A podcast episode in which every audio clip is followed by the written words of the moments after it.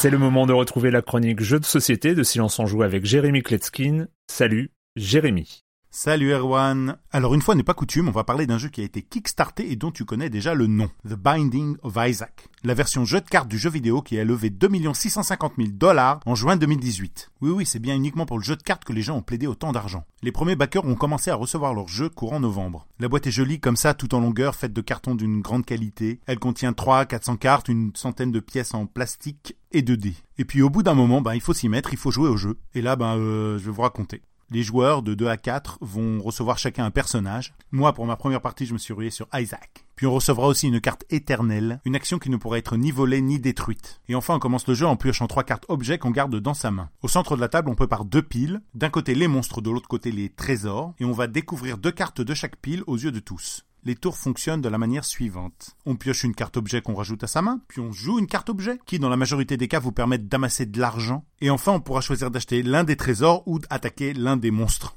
Et là, Erwan, comme tu as dit la semaine dernière à propos d'artefacts, dans le genre euh, potentialité de génération de fun, on est relativement limité dans un jeu de cartes. Alors évidemment, je ne vais pas m'attarder là-dessus, mais en général, je suis pas vraiment d'accord. Mais là, je pense vraiment qu'ils sont tombés dans le piège. Déjà, il y a une tonne de hasard. On est super avantagé quand on pioche des super cartes, par contre les cartes de merde, bah vous foutent dans la merde. Et puis le combat, bah on lance des dés, mais euh, c'est primitif. Hein. Si le chiffre est assez élevé, c'est vous qui le tapez, sinon bah c'est lui qui vous tape. Et puis euh, toutes ces cartes, non seulement elles sont extrêmement déséquilibrées, toutes pleines de textes qui affectent les règles et qui génèrent un chaos à la limite du supportable. Alors on m'a dit euh, oui, mais c'est l'esprit décalé du jeu. mais moi j'y vois plutôt une recette entre Munchkin et Exploding Kitten, mais ça a été démoulé tiède. Et voilà, un syndrome qu'on retrouve trop souvent sur Kickstarter. Venez, on fait un jeu avec une licence connue, mais on prend pas de risque sur la mécanique. Un peu comme les jeux Spider-Man euh, dans les grandes surfaces. Au final, c'est un bordel pas possible, c'est pas fun, c'est pas original, c'est juste nul. Moi, vous l'avez compris, j'ai détesté, mais mes amis, ils ont beaucoup aimé, et ils m'ont demandé de vous le dire. Le nom complet du jeu, The Binding of Isaac Four Souls, l'auteur Edmund Macmillan, édité par Studio 71. Et le cross-média, c'est bien, mais faut pas se sentir obligé, on n'a pas besoin de vos licences, nous.